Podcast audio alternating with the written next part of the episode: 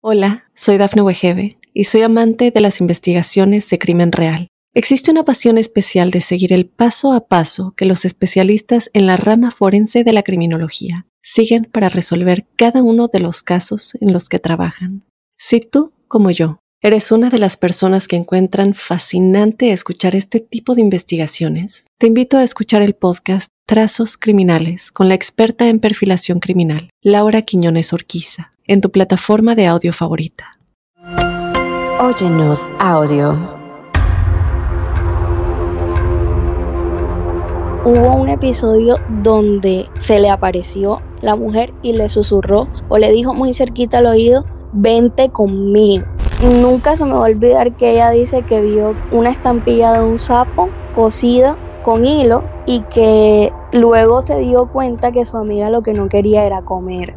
De hecho, hay muchísimas notas periodísticas sobre los fantasmas de la noche entre Santa Marta, Barranquilla y Cartagena, porque en verdad era un trabajo de brujería de esos que son para matar a la persona. Hola, soy Dafne Wegebe y soy amante de las investigaciones de crimen real. Existe una pasión especial de seguir el paso a paso que los especialistas en la rama forense de la criminología siguen para resolver cada uno de los casos en los que trabajan. Si tú, como yo, eres una de las personas que encuentran fascinante escuchar este tipo de investigaciones, te invito a escuchar el podcast Trazos Criminales con la experta en perfilación criminal, Laura Quiñones Orquiza, en tu plataforma de audio favorita.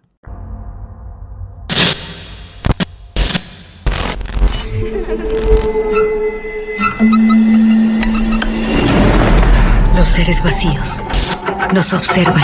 Hasta hoy se registran muchos reportes de actividad paranormal en él. Veo cosas que no puedo explicar. Hay alguien sentado en esa silla. Está aquí. El misterio está fundamentado en el silencio. Pero ya es hora de hablarlo entre todos. Esto es. Hay alguien en la casa.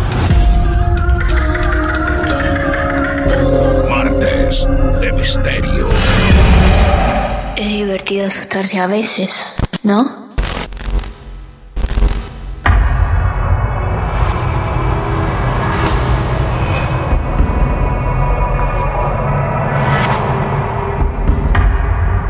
Hola, buenas noches, amigos y amigas de todo el mundo, ¿cómo les va? Aquí abrimos una nueva sesión para invitados muy especiales de Martes de Misterio. Mi nombre es Martín Echevarría, arroba Martín de Radio, y te invito una vez más a hacer un recorrido por este mundo tan fascinante que siempre se mantiene en el camino de lo esotérico, de lo paranormal, de estas cosas inexplicables para muchos de nosotros, pero que capítulo a capítulo las seguimos confirmando como verdaderas. De esto nos alimentamos, de sus casos reales. En el capítulo de hoy vas a conocer a María. Ella es colombiana y nos va a llenar de casos paranormales. Sin intentar contarles demasiado, puedo asegurarles que María nos va a llevar por caminos que conducen a una familia sensitiva, a monumentos históricos extraños, carreteras oscuras, una ciudad inquietante, un país llamativo. Todo al borde de la realidad.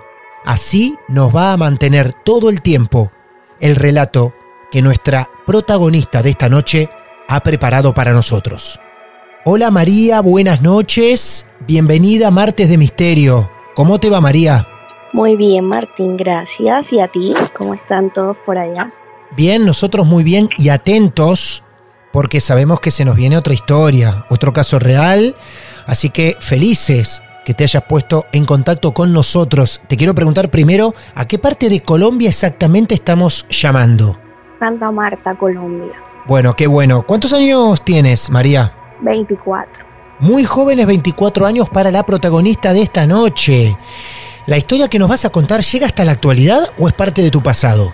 No, todavía digamos que está un poquito más calmado, pero, pero digamos que es una historia que empieza o que tiene como protagonistas también a diferentes miembros de, de mi familia. De hecho, lo primero que quería decirte a ti era que, que somos una familia bastante sensible a todo lo que tiene que ver con energías y, y todo eso, tanto para lo, pues, lo no tan bueno como para lo bueno, es decir, eh, hay muchos dones de por medio y ya te iré contando. Primero, bueno, decirte que eh, mis abuelos, por parte de papá, son un par de campesinos que toda su vida se dedicaron a trabajar en el campo y que por lo tanto para que mi papá pudiera salir pues adelante, como dice uno, eh, tuvo que irse de la ciudad y estudiar en la capital, que es Bogotá ya eso te estoy hablando de hace muchísimos años, mi papá estaba cursando segundo año de, derecho cuando empezó a tener sueños con una mujer. Mm, físicamente, pues la describe en su momento como una mujer muy hermosa con el pelo largo. Eh, y simplemente tenía sueños con ella, eh, mm, sueños que no eran lúcidos y tampoco pues eran sueños eh, que significaran una gran cosa, simplemente pues la, veían los sueños y ya. Antes de regresar a Santa Marta, eh, mi papá soñó el día antes de regresar con una dirección. Una dirección, las direcciones en Bogotá son diferentes a las de las otras ciudades de Colombia porque Bogotá es la ciudad más grande del país, entonces tiene carreras, tiene, tiene son direcciones súper largas y mi papá la soñó totalmente eh, exacta. Y cuando se levantó, lo primero que hizo fue escribirla. Mm, es muy complejo que uno cuando sueña, pues uno tenga tal cual, o sea, tan detallado eh, el número. Entonces tomó un taxi y le pidió al señor que por favor le dijera si esta dirección existía en Bogotá y si obviamente lo podía llevar. Y Martín, no te vas a imaginar qué era la dirección. Era la dirección de un cementerio. No. Eso tu papá lo sueña, se acuerda de la dirección, y va. Y ten en cuenta que no era un sueño lúcido, es decir, no era como que él estaba consciente de que estaba soñando, no, simplemente se levantó y cuando se levantó recordó, es como esas especies, esas especies de flashback que, te, que le pasan a uno así como que, ay, yo me acordé que yo soñé esto, anotó la dirección tal cual, no es bogotano, no es bogotano, entonces no sabía, le preguntó al señor de un taxi que si existía y que si por favor lo podía llevar porque pues como te digo, siempre ha, habido un tipo de sensibilidad con los sueños y con las energías. Entonces, bueno, mi papá como por curiosidad. Y era un cementerio. Y los últimos dos números de la dirección eran el número de la tumba. No puede ser. No, no, no, no, no, no. Increíble. La dirección del cementerio, los últimos números era el de la tumba. Sí, un miedo terrible, súper cobarde además.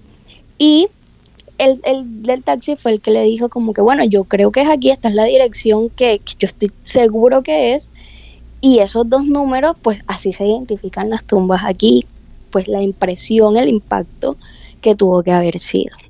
Y cuando regresó a Santa Marta, pues a su casa con sus papás y todo eso, empezó a soñar con la, de nuevo, con la misma eh, mujer con la que te dije que pues estaba soñando antes del suceso del cementerio.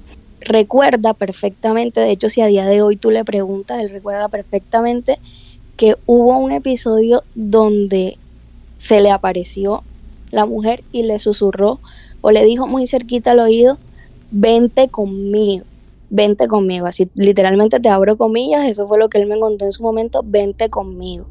Y obviamente ante el susto, pues mi papá salió corriendo, eh, dejó todo eso cuando pues ya la gente que vivía con él quiso venir, ya no había absolutamente nadie, pero eso lo dijo y es más el detalle con el que lo dice que lo hace más impresionante que le dijo al oído, vente conmigo. Y que le extendió incluso la mano o sea, él ahí sale súper corriendo. Cuando todo el mundo quiere volver, revisaron el cuarto, lo pusieron patas para arriba, como dice uno por acá, y no encontraron absolutamente nada. A día de hoy mi papá no se atrevió, nunca quiso averiguar más allá. Si de pronto la tumba donde, pues, con la que soñó, el número de la tumba con la que soñó y la dirección del cementerio y todo eso, era de una mujer. Porque él dice hoy, hoy en día que él prefiere no saber eso. Ahí conocimos algunas experiencias de papá. Sí. ¿Ahora quién sigue? Mi mamá. Mamá. Y mi mamá es una persona que ora mucho, que es muy cristiana, que es muy religiosa, cree, como te digo, mucho en todo el tema de las energías. Mi mamá eh, siempre ha sido una persona muy sociable, muy amiguera, eh, le gusta salir, le gusta viajar y todo eso. Y en uno de los viajes que, ha, de los múltiples viajes que ha hecho, eh, fue a visitar a una amiga, porque pues la llamaron alertada como que eh, ven a visitarla, que ella está muy triste, está deprimida, está muy mal. Llegó a su casa, a la casa pues de la amiga, eh, trató de hacer de todo para poder animarla, pero no quería salir de la cama. En una de las inspecciones, por decirlo así, por la casa, porque ella es capaz de, si entra a algún lugar, decirte, y le sale literalmente apenas entra, ella es capaz de decirte, por ejemplo, esta casa está oscura, no me gusta esta energía. Ella decidió que iba a recorrer la casa para ver cómo estaba y todo eso porque no le había gustado cuando entró y se fue para el patio. Y empezó, ahí estaba la, la mamá de la amiga de ella, ya era una señora en ese entonces, obviamente. Mi mamá, así casi como ipso facto o, o una, pues una cosa prácticamente que ella dice que no sabe ni por qué, le, le dijo a, a la mamá, necesito que partas esa maceta. La señora obviamente no entendía, ella estaba preocupada por su hija, pensaba que era algo clínico, pensaba que era una cosa que su hija en verdad estaba en depresión y se iba a suicidar. Mi mamá le repetía, necesito que partas esa maceta, necesito que partas esa maceta. Cuando la señora hizo eso, o sea, cuando la señora pues cogió la maceta ante la insistencia de mi mamá y la partió, o sea, la, la cogió en sus manos, en- en- la puso al frente y la dejó caer, habían bolas de pelos, estampidas de sapos, agujas. Nunca se me va a olvidar que ella dice que vio un- una estampilla de un sapo cosida con hilo y que luego se dio cuenta que su amiga lo que no quería era comer. Entonces era que a la amiga le habían hecho una brujería. Y luego buscaron a un padre, le salvó la vida, porque en verdad era un trabajo de brujería de esos que son para matar a la persona. Por Dios. Bueno, experiencias de papá, experiencias de mamá. ¿Y ahora cómo sigue esto con la familia? Eh, bueno, como te dije, mis hermanos realmente, eh, gracias a Dios, ellos no han, no han tenido ningún tipo de, experiencia. De hecho, obviamente, por pues dados los antecedentes, ellos son muy miedosos, son muy respetuosos. Pero yo he tenido un, un- un par de, eh, de experiencias que, que en verdad a día de hoy no he podido explicar. Yo siempre tengo la costumbre con mi mamá de que cuando alguna de las dos va a salir de la casa, pues le avisa a la otra porque normalmente la última persona que sale de la casa tiene que cerrar todo. Ya que me pasó es esto que te voy a contar, mi mamá pues se asomó a mi cuarto y me dijo, ya me voy a trabajar, eh, no se te olvide cerrar todo. Yo me acababa de levantar, ese día no tenía que ir a la oficina, me metí a bañar. Yo siempre, siempre, siempre, desde, desde hace muchísimo tiempo, me meto a bañar con mi celular porque yo pongo el parlante con música. Me gusta bañarme con música, tengo esa, esa, eh, ese hobby, me, me parece espectacular, es como mi momento. Y yo, pues en vista de que mi mamá se fue, me metí, puse el parlante al 100% porque mi mamá no estaba, entonces no, iba a ver nadie a quien le molestara la música. Y cuando, ah, bueno, primero mi, mi baño se cierra tanto por, por adentro como por afuera por afuera para que cuando hay viento la brisa no vaya a maltratar la puerta y se termine dañando. Y cuando pues ya me terminé de bañar, que voy a salir, la puerta estaba trancada por afuera. Probabilidades de que eso ocurriera nulas. Nulas, claro. No había nadie en mi casa. Claro, sola en tu casa y quedas encerrada en el baño, luego de bañarte. En- La situación es tétrica. Sí. Aunque a mí en ese momento obviamente no me cuadraba nada, pero yo en vista de que tenía que tranquilizarme, yo empecé a mover para ver si había sido un poquitico nada más. Pero no, Martín estaba total y completamente cerrada por afuera. Me acordé, pues en ese momento uno se pone muy miedoso, pero me acordé que me había metido el celular para poner la música y llamé a mi abuela Sí. y le dije pues casi llorando todo lo que me estaba pasando y había muy cerca de la casa y tiene una copia de las llaves de todos los apartamentos de sus hijas por si pues alguna vez alguien se queda encerrado o, o algo así. Entonces mi abuela me dijo como que cálmate, quédate ahí, eh, eh, aprovecha que tienes wifi, que tienes el celular y, y, ponte a hacer algo para que te distraigas que yo voy a mandar a... Nosotros tenemos como una persona que llega a la casa y nos hace como los mandados, no sé cómo le dirán en Argentina, pero, pero es una persona que nos colabora. Ahora, vos en ese momento ¿Sí? estabas encerrada en el baño con tu teléfono, En menos mal, sin poder Sí. salir. Vos intentabas, le dabas al picaporte, a la manija de la puerta, tirabas y la puerta no se abría. Es nada. como que tuviera llave. pero pues por la forma, es decir, no es como que, ok, me ce- cerré por adentro y se dañó la puerta y me quedé encerrada, pero porque yo dañé la puerta, o sea, no fue por eso, porque yo abría la puerta por adentro Claro. y estaba totalmente pues libre, pero por afuera estaba totalmente abajo, el cerrojo de afuera.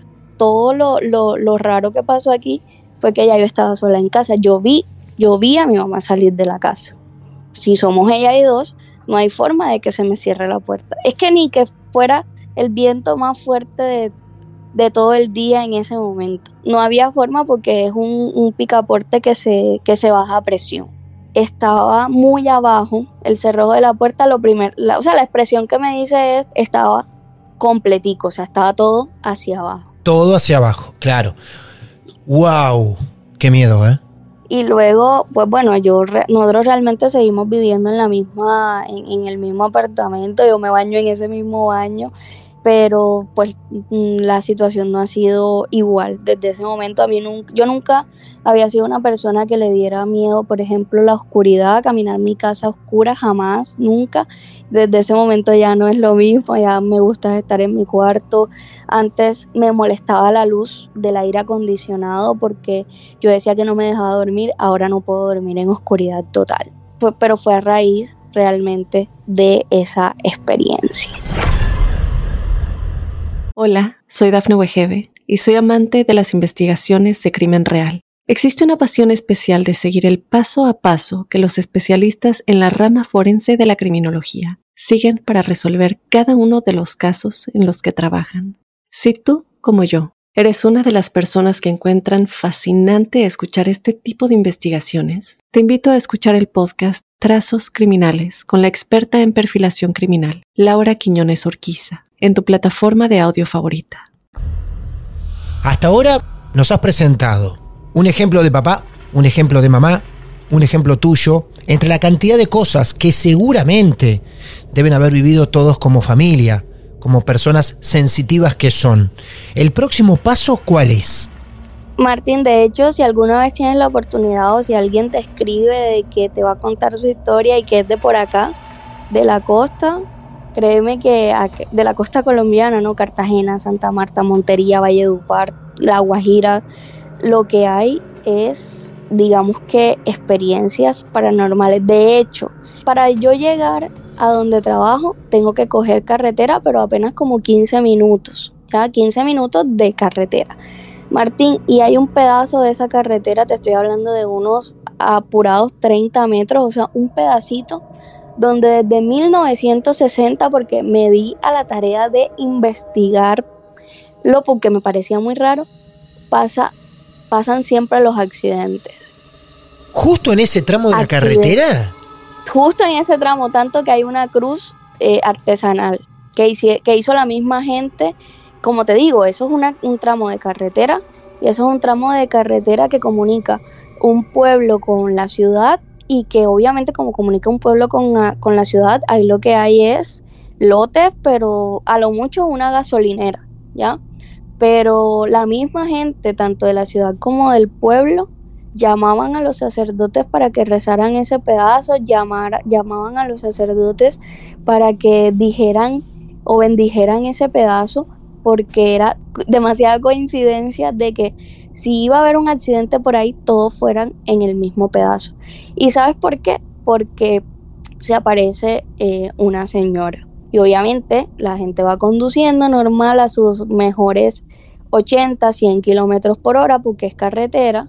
Y, y te estoy hablando de que van lento, con, con 80 y con 100 van lento. Sí, claro. Se les aparece una señora en la mitad y la señora pues obviamente los despista, ellos frenan y ahí el, el, el carro que mejor ha quedado ha quedado metido en el lote y gracias a Dios no ha tenido eh, heridos. De hecho, tengo un amigo que trabaja manejando motocicleta y obviamente para llegar a la ciudad tiene que pasar por ahí en moto y una vez dice que una señora, ojo, no de aspecto feo ni nada, sino una señora que él ve normal, tranquila, le pidió el chance, uno, uno aquí le dice chance como al, a, que te lleven a una parte sin cobrarte, eh, porque la señora estaba total y completamente sin plata y de hecho era plena luz del día, eran las 5 de la tarde, aquí no oscurece tan, rap, tan temprano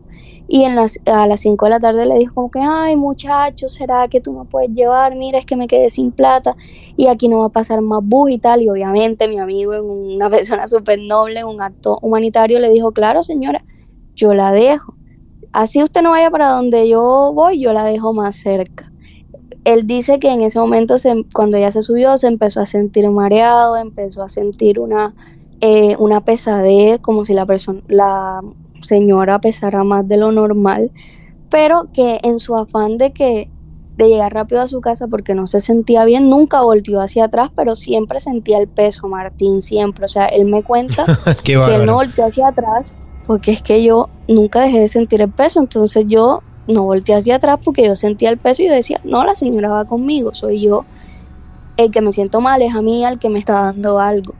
Cuando ya llegaron al pueblo, a la ciudad, perdón, que ya habían luces y que ya él le podía preguntar a la señora dónde se quedaba, no había señora por ningún lado. Y sí estaban las marcas de, de que lo habían agarrado en su espalda.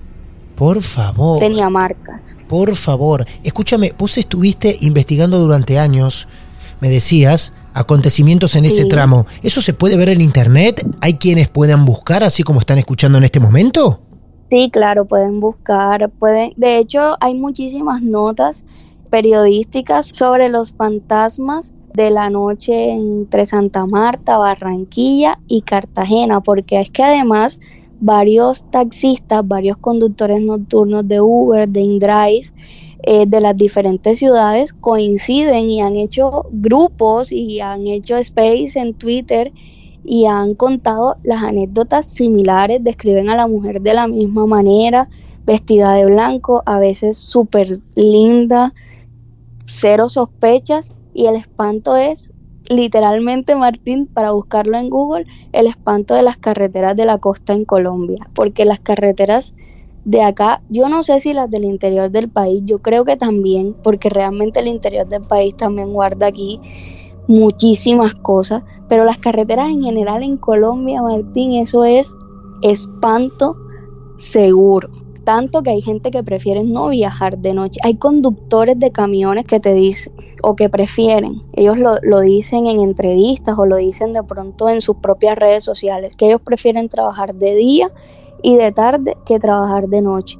Lo misterioso de las carreteras, yo a eso le tengo demasiado respeto, a mí tampoco me gusta viajar de noche, si viajo de noche, viajo con la, o sea, sin ver la ventana o en lo posible con la ventana eh, lo más alejada de la ventana que se pueda, porque no me gusta y de hecho tengo un primo que dice que cuando pasa por el tramito ese que te estoy diciendo donde pasan muchos accidentes, que literalmente es un tramo súper corto como de 30 50 metros, que él simplemente se concentra en la línea blanca de la mitad de la carretera.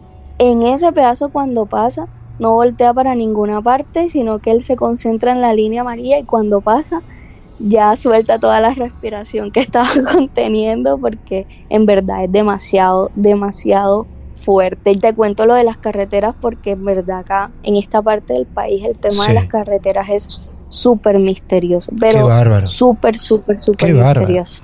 Ojalá tengas la oportunidad de tener algún invitado que sea cartagenero porque Cartagena es la ciudad con más misterios. Los monumentos de Cartagena encierran también demasiados misterios porque mm. ahí, por ejemplo, hay un lugar que se llama Palacio de la Inquisición. No se debería llamar Palacio, de hecho están buscando cambiarle el nombre y todo. En ese, en ese mm, Palacio de la Inquisición están todas las máquinas donde torturaban en la Inquisición hace muchísimos años. Entonces hay los vigilantes que cuidan esos lugares dicen que en la noche se escuchan gritos. Aparte de tu historia, que es muy interesante, muy de sensitivos, como ya descubrimos en Marte de Misterio, también nos regalaste mucho material para investigar de Cartagena, de la costa colombiana, de los hechos que ahí suceden. Así que nos dejaste mucha tarea a todos nosotros. Fuiste prácticamente una guía turística paranormal para todos nosotros, desde tu familia hasta hechos clásicos para investigar de Colombia. Muy amplio todo lo que nos contaste. María, ha sido un placer. Gracias por todo lo que guardaste para nosotros.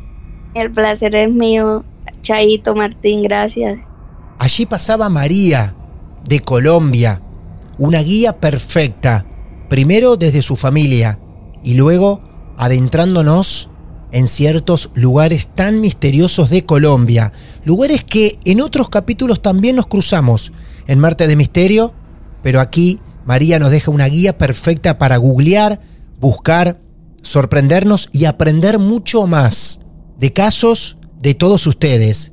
El tuyo también lo estamos esperando aquí en Marte de Misterio sabés que podés contactarnos a través de nuestras redes sociales, arroba Marte de Misterio, buscar mi cuenta personal, arroba Martín de Radio. Nos mandás un mensaje directo y nos advertís, como siempre te digo, que vos, tu familia, tu ciudad, a lo mejor, tienen sus hechos reales para compartir en nuestro mundo. Te esperamos como siempre, con los brazos abiertos y te invitamos a que nos encontremos en el próximo episodio. Mi nombre es Martín Echevarría y esto ha sido una nueva página que se escribe en el mundo de Marte de Misterio. Muchas gracias. Martes de Misterio. Justo cuando creías que ya nada podía sorprenderte.